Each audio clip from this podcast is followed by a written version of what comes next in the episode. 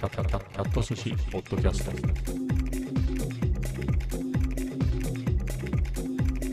第900回。今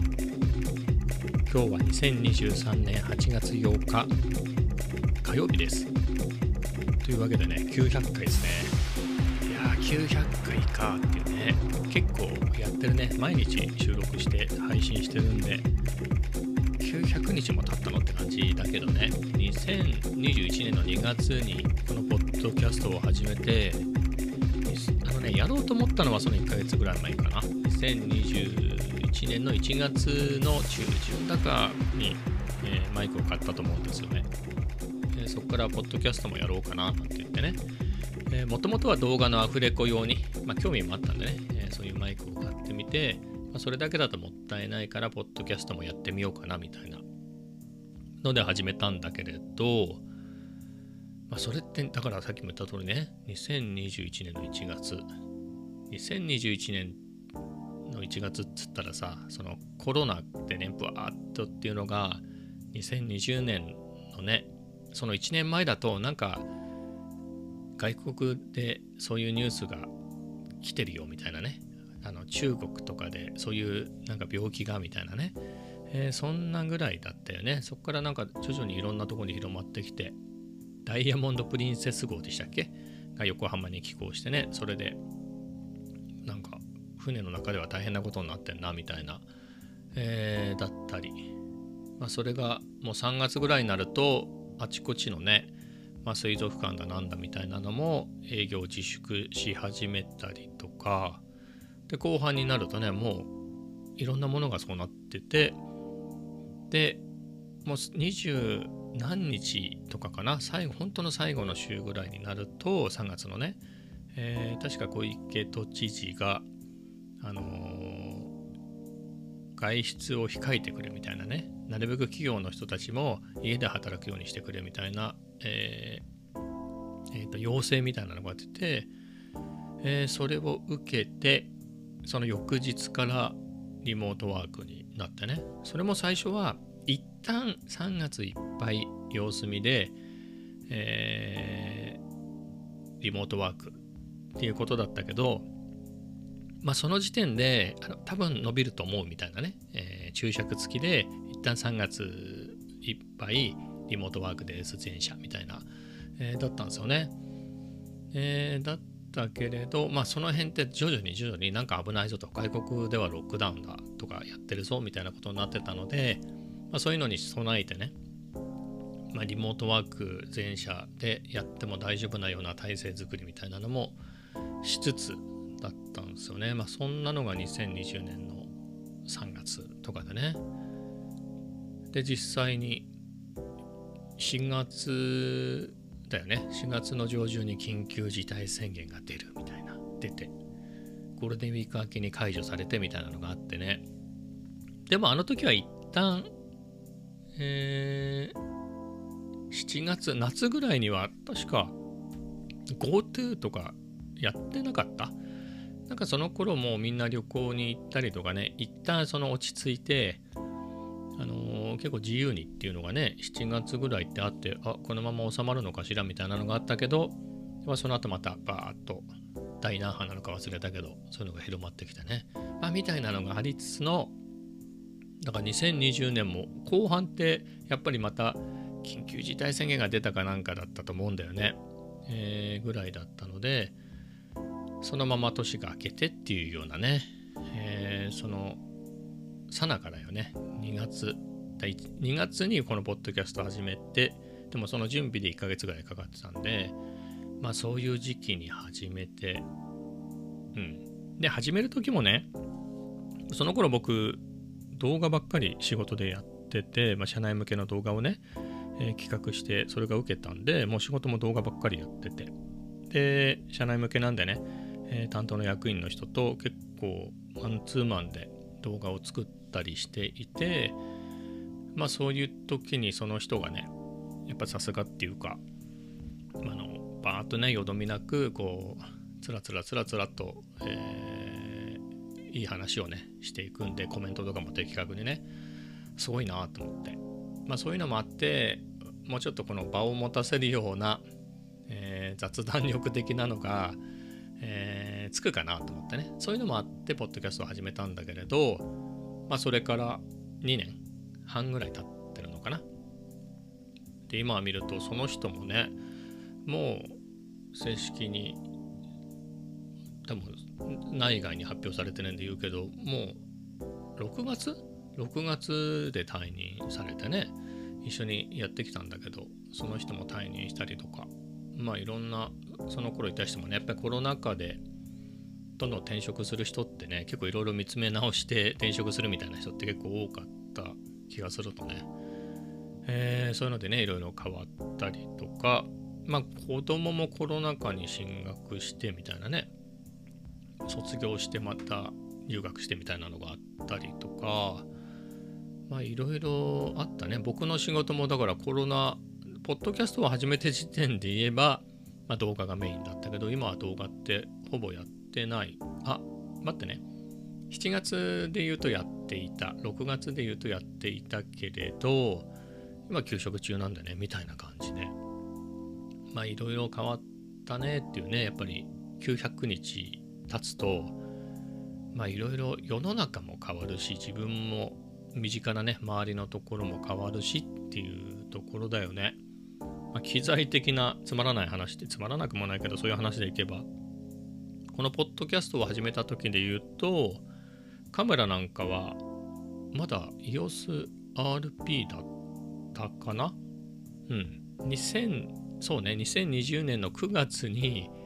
えー、2020年のね9月前の年の9月に EOSRP を買って動画をやっててまあ、動画はその前のカメラでもちょっとやってたけどもっといいのが欲しいって動画に向いたのが欲しいってんで EOSRP を買ってどうもソニーがいいなって言ってね、えー、α7C に2021年の、えー、夏ね7月だったかな8月だったかに買い替えてで2020年の8月あ5月かに α7-4 に買い替えみたいなね、えー、してて、まあそのカメラは未だにね、えー、使ってるんで、久々1年以上使ったなみたいなところもあるけれど、今落ち着いてね、使ってますが。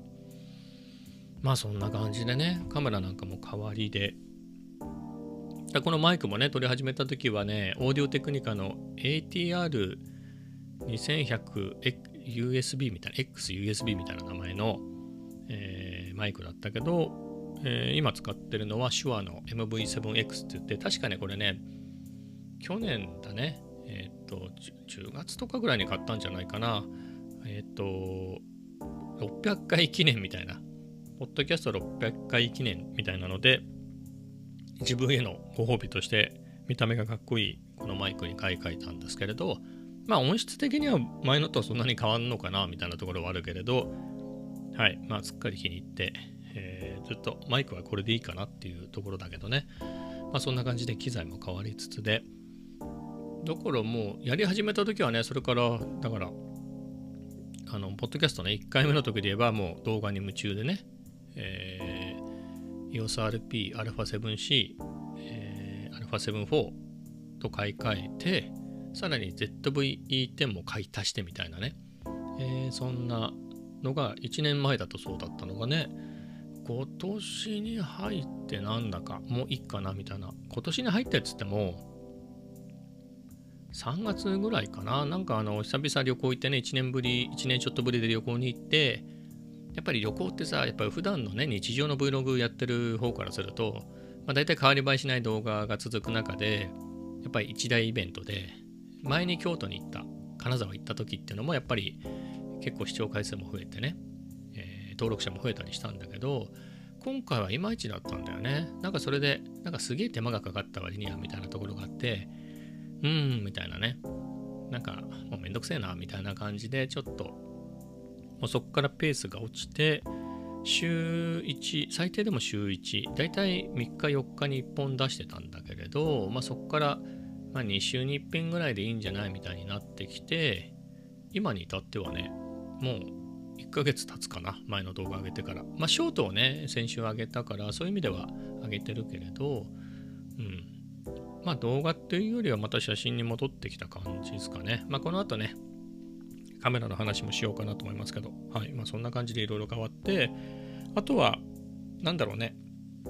最近この話ちょくちょくしてるけれど、まあ動画を始めるときにね、BGM も自分で作ろうと思って一緒に始めたけれど、動画は何百本も作れたけれど、あの BGM の方は、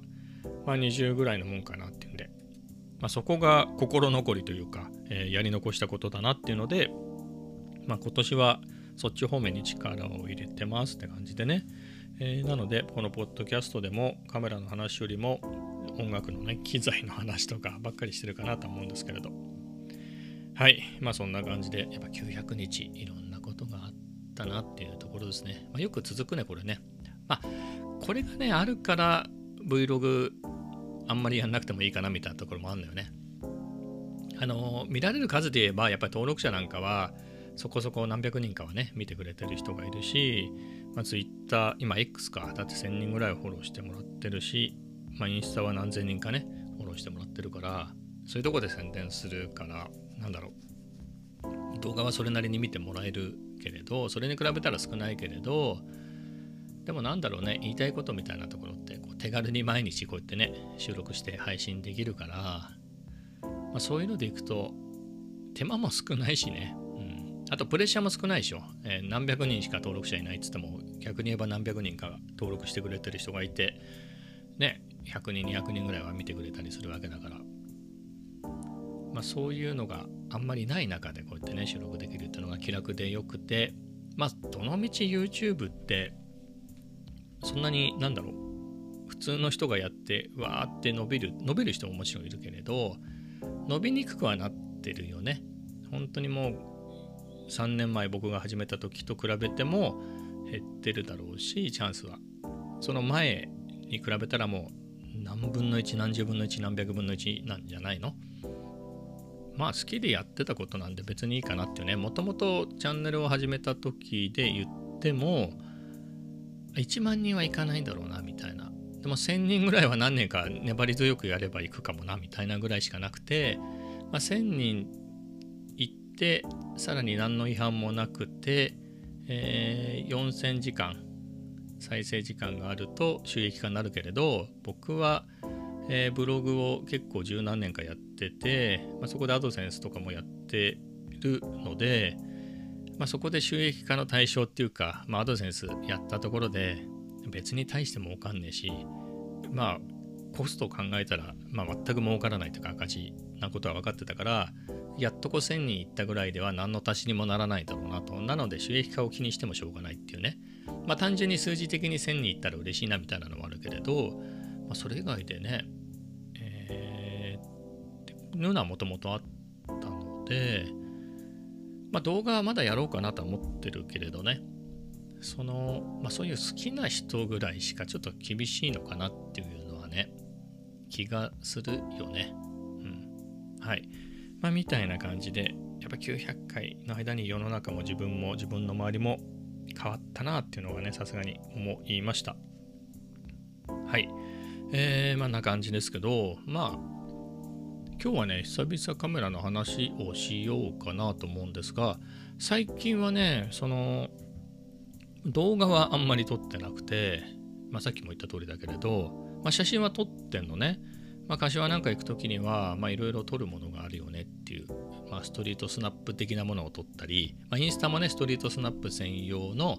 えー、アカウントも持っていたりするので、まあ、そういうのに載せるようにねの写真なんかは柏なんか人が多いからね、えー、やりやすかったりして、まあ、そういう時に、えー、はカメラを持っていてちょっと前だとなんかやっぱり柏なんか行くのにかさばるなっていうので ZV-10 ねちっちゃいからあれを持って行ってたんだけれどもう最近はあの α7-4 にしていてね、えー、これを持ち出していてえっ、ー、と多分ちょっと前のポッドキャストでも言ったけれどカメラなんてそんなにでっかいわけでもないでしょ α7-4 なんて。なので、やっぱり写りもいいし、使い勝手もいいので、画質もいいしね。まあ、これだと。で、レンズは、えー、今ね、28mm と50、あ、28mm と 35mm。まあ、バイネームで、えー、銘柄で言うと、ソニーの FE28mmF2 っていうやつと、FE35mm、F1.8 っていう純正レンズ。この2本を、あのね、日替わりでみたいなのはないんだけれど、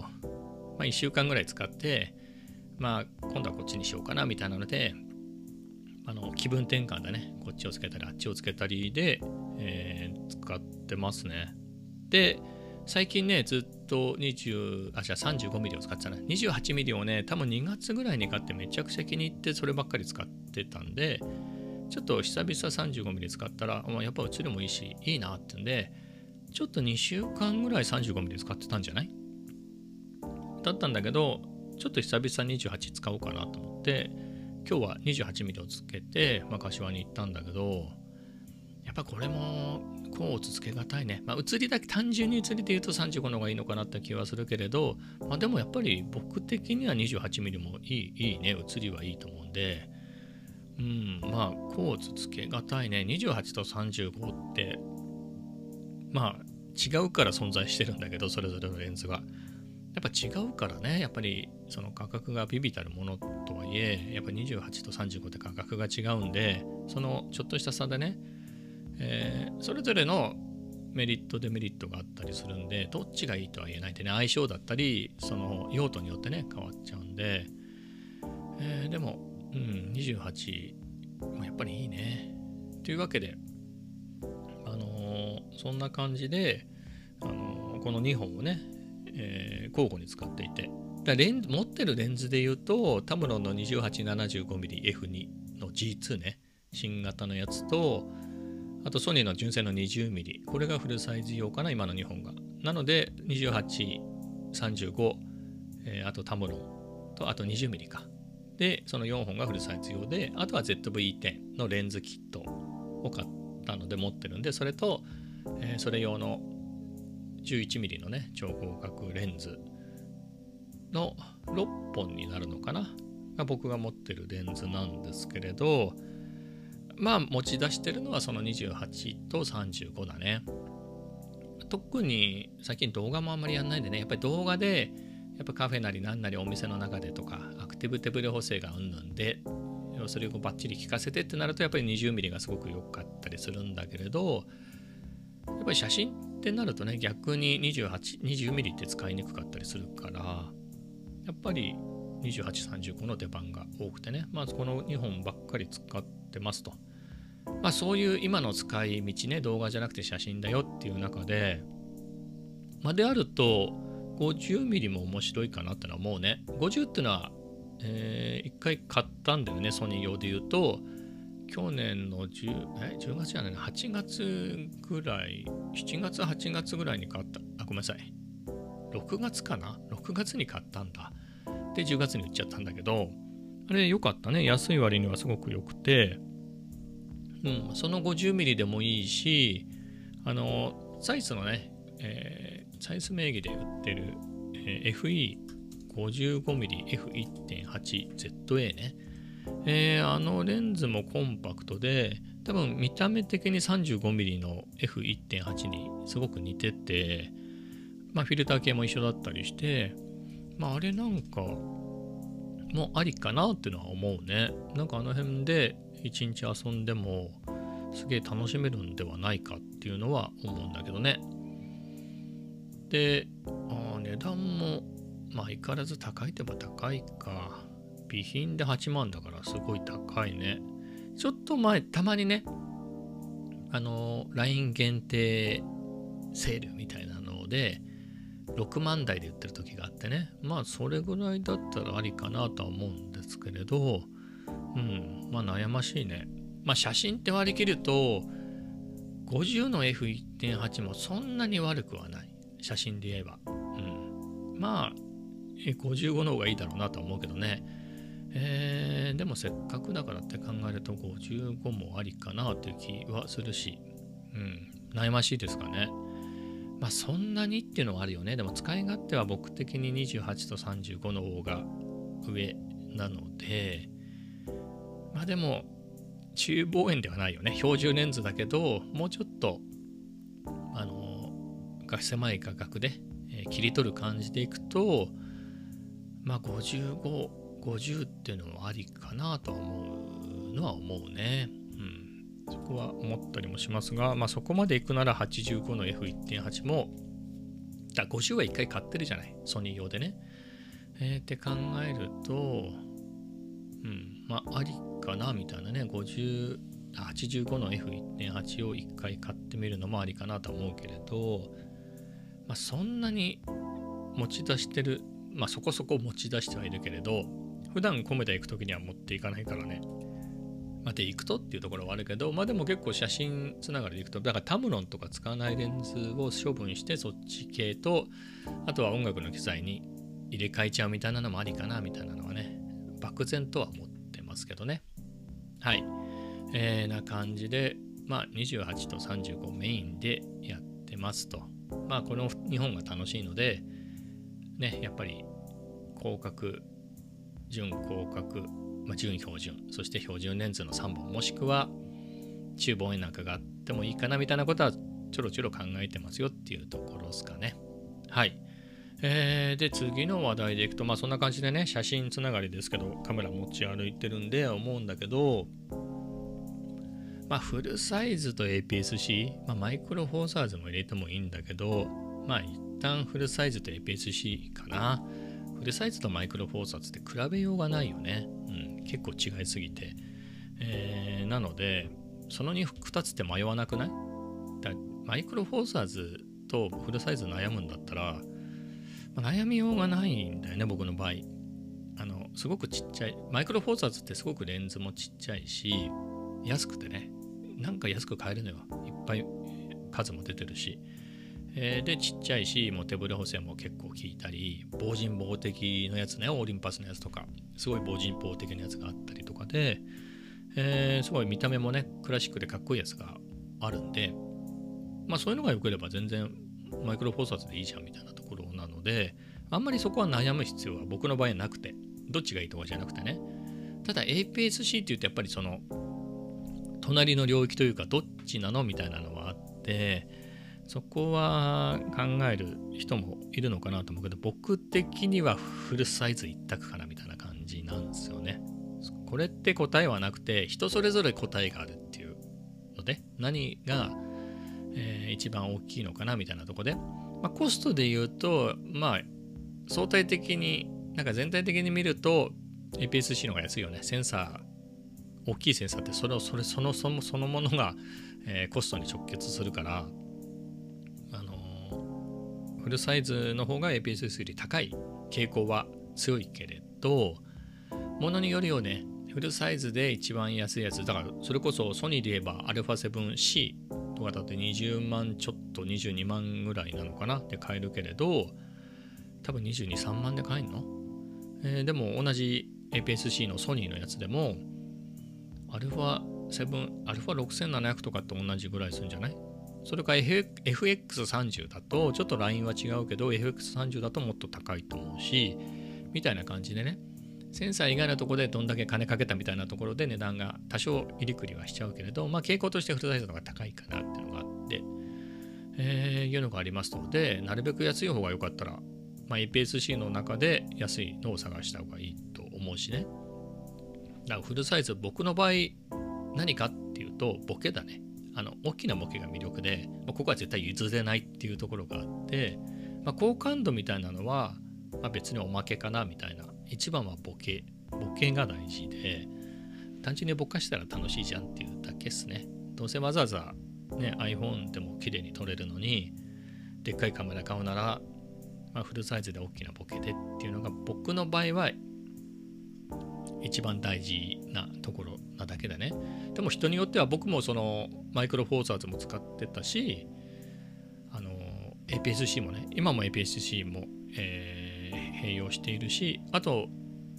その EOSRP をね、えー、2020年の9月に買うまで2012年にフルサイズそれまで持ってたフルサイズのカメラを売ったのよ。でまあその時もね、サブで、えー、D40 とか APS-C のね一眼レフ。あとはマイクロフォーサーズの GF1 とか G3 とかそういうのも併用してたりしてねいっぱい持ってたんだけどまあそういうのを一旦 D700 は残しつつ他のは整理して OMD EM1 っていうねマイクロフォーサーズのかっこいいやつが出てそれに買い替えて、まあ、1ヶ月ぐらい使ってあこれいいなと思ってねすごくちっちゃいし見た目もバッチリかっこいいしやっぱりレンズがちっちゃいんでねその、まあまあ、14mm、えー、20mm 45mm みたいなのをね持ち歩いても、えー、すごくしっくりねあのかさばらずに、まあ、旅行に持ってってもそんな風にね何本もレンズ持ってってもかさばらないしてすごくそれが楽しくて、えー、じゃあもうこっちでいいやってんでね、えー、D700 売ってしまって、まあ、マイクロフォーサーズ OMD だけでしばらくやってたかな、えー、で1年弱それだけでやってたんじゃない？あ1年だね。1年 OMD だけでやってたんだ。1年ちょっと OMD だけでねマイクロフォーサーズだけでやっててその後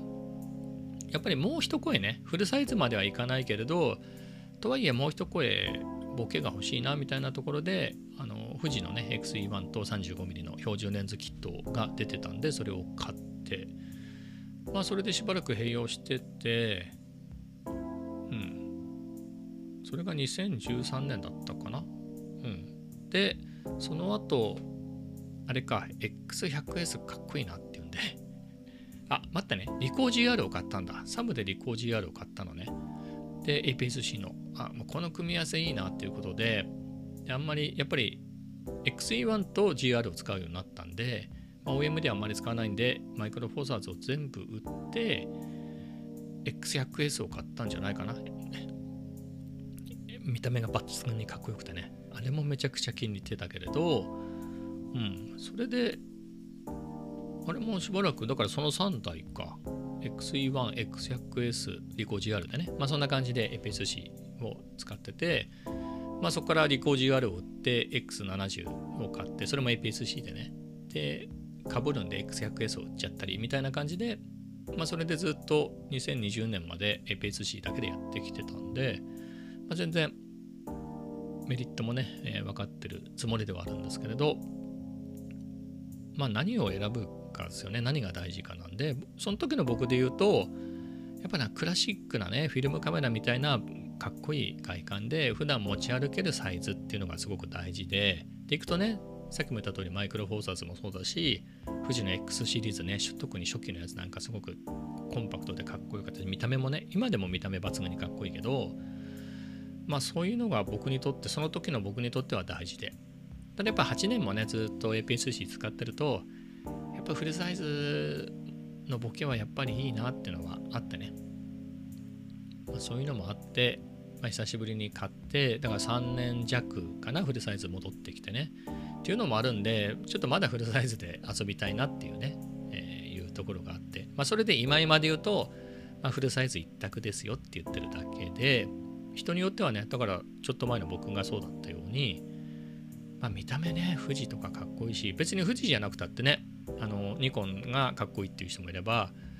EOS がかっこいいっていう人もねそれぞれ好みなんで、まあ、別にどこでもいいんだけど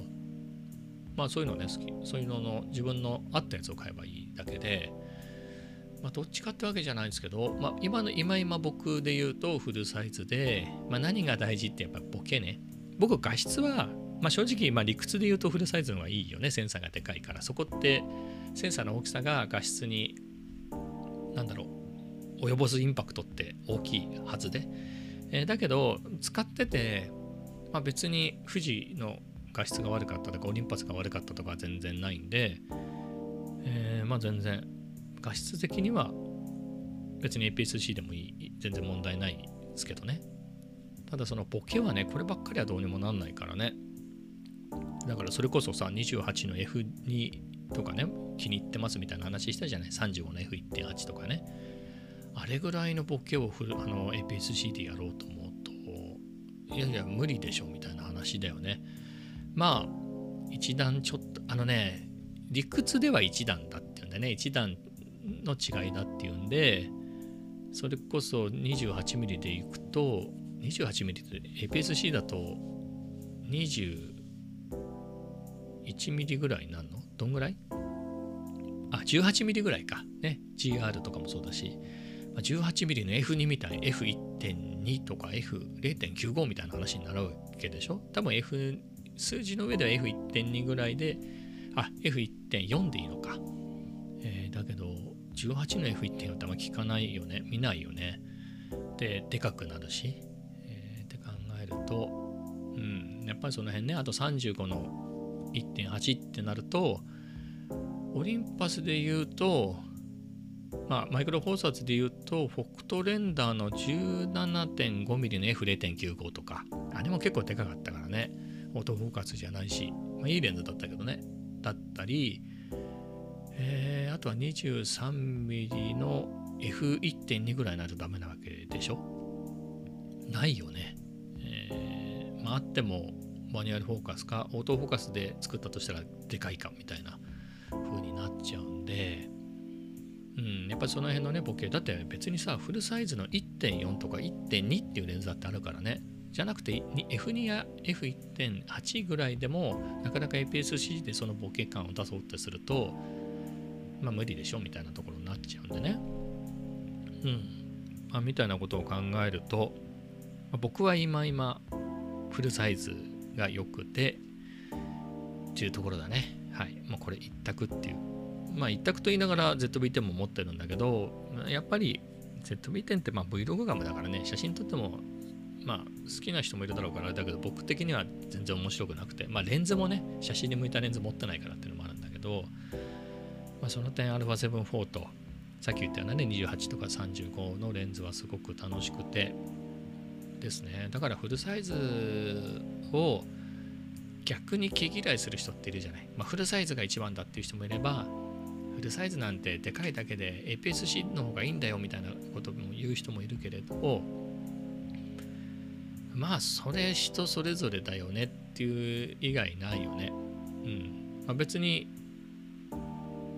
APS-C でねすごく高機能な、今で言うと何？EOS でもいいやつあるよね。ニコンはあんまりないのかな？性能的に APS-C ですごいのっていうのは。今ないと思うんだけれどソニーは6700がまあまあ頑張ったのかなっていうぐらい。まあまあだよね。究極な感じはないもんね。で富士なんかはねやっぱり中盤の GFX100 とか550とかあるけれどそれを抜かすとやっぱりメイン APS-C でやってるからやっぱりフラッグシップ的な張り切った性能のやつも APS-C だしね。XT5 とか XH2 シリーズとかね。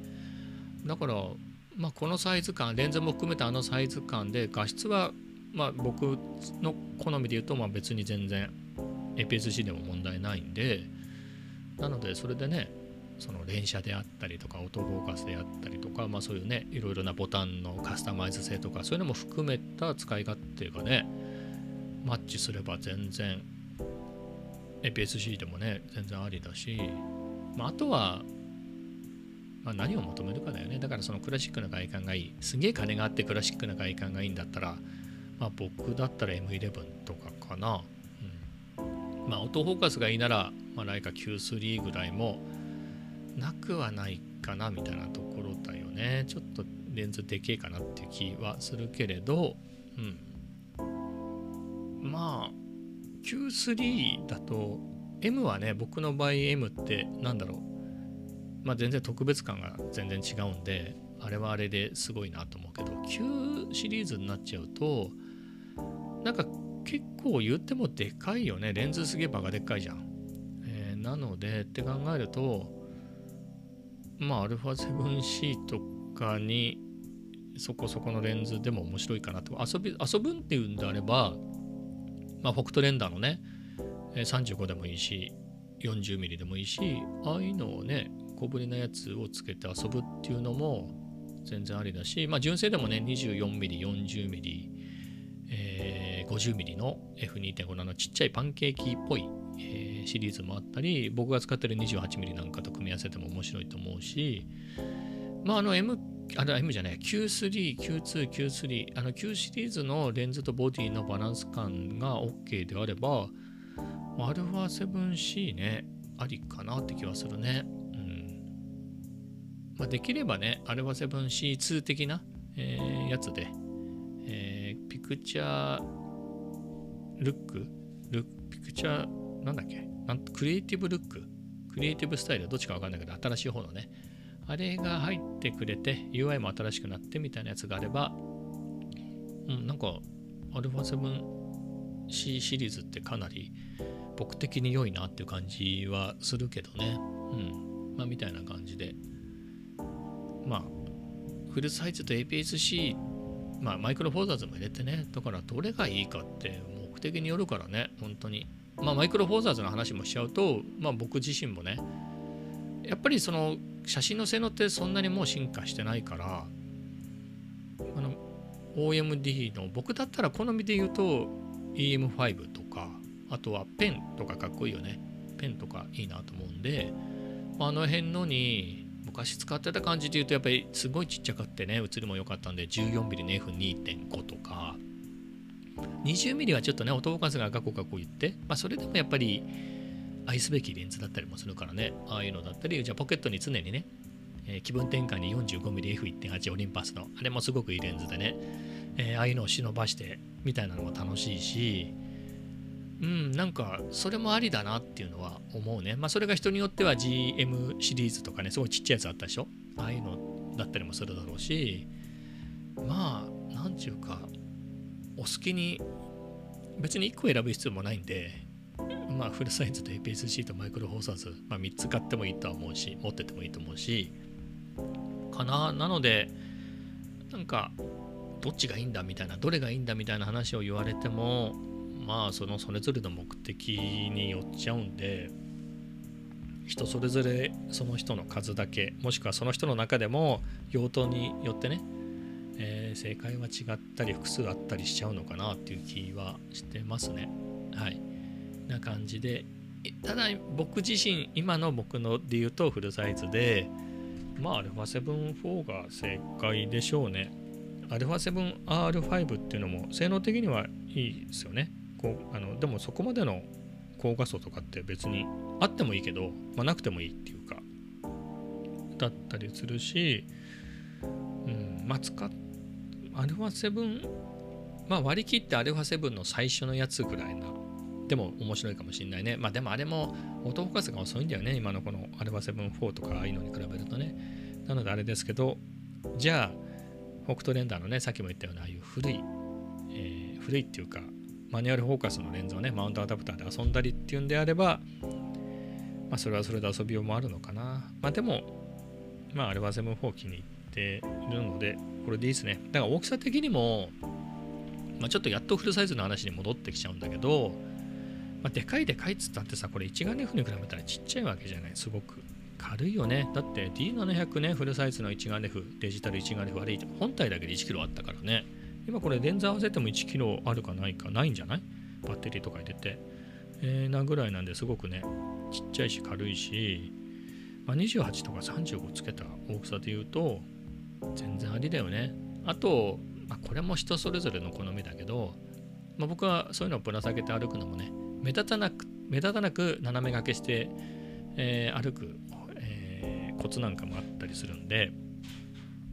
まあ、全然今今 α7-4 と、まあ、このさっき言ったようなねレンズの組み合わせが今のところ最適解ですかね。うんまあ、もうちょっと、まあ、ボケはいいわみたいななんとなく、えー見た目がもっとクラシックなやつがいいっていう時にまあ、富士の X シリーズなんかはすごく魅力的だなと思って、まあ、わざわざ買い替えるなら、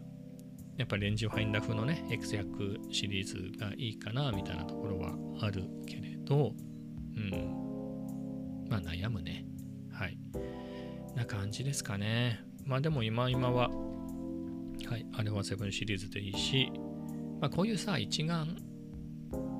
レフ風の形ね、つまりファインダーがボコって、えー軍艦部にニョキニョキ出てるやつ、えー上に凸な、えー放物線みたいな、えー感じだけど、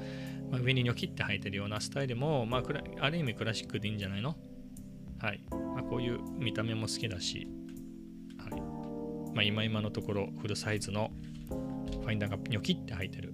えーやつで満足してますよと。まあ、そんなところですかね。えー今日はね900回ということで最初に、えー900回がどうしたみたいなのも振り返ったりしたんで長くなりましたけれど最後はね長いね今日ね柏行ったんですよ最後にこの話ですと柏行って、えー、まあ、たまにはね、外出ようかなって。毎毎日外は出てるけど、やっぱり夜になってからね、あの、コメダに行ってジムに行くっていうのが普通だったので、あの、明日から天気悪いみたいなことだったので、えー、ちょっと久々回ろうかなと思ってね、まあ行ったんですけれど、まあいろいろお店を見てね、まあ、ビッグカメラを見たりとかして、えー、あとベローチェでね、こうカフェラテ、アイスカフェラテを飲みながら数学をやって、今日何やったんだっけかな、えー、忘れてしまいましたが、はい、まあ、微分の続きだね、えー、をやったりしていて、まあ良かったですね。で、それで、なんかね、時間的に微妙な時間に帰ってきたのね、うちに。だ6時半とかぐらいに家に着いて、もそうなっちゃうと、いつコメダ行くんだ、ジム行くんだみたいな。まあ、コメダはね、ベロチ行ったからいいかなって行かなくてもいいかなっていうところあったんだけど、ジム、コメダ行かないのにジム行くのもだなと思ってたんだけど、まあ、結局10時ぐらいに、まあ、いつもコメダの帰りにね、行く時間に、えー、ジムだけ行って、えー、結構走ったね、今日も。はい。えー、いろいろやり、やることやれてよかったなって感じですね。はい。まあ、ぐらいでしょうかね。はい。今日は900回の振り返りとカメラの話をね、久々長くしましたけれど、この辺で終わりたいと思います。それではまた明日。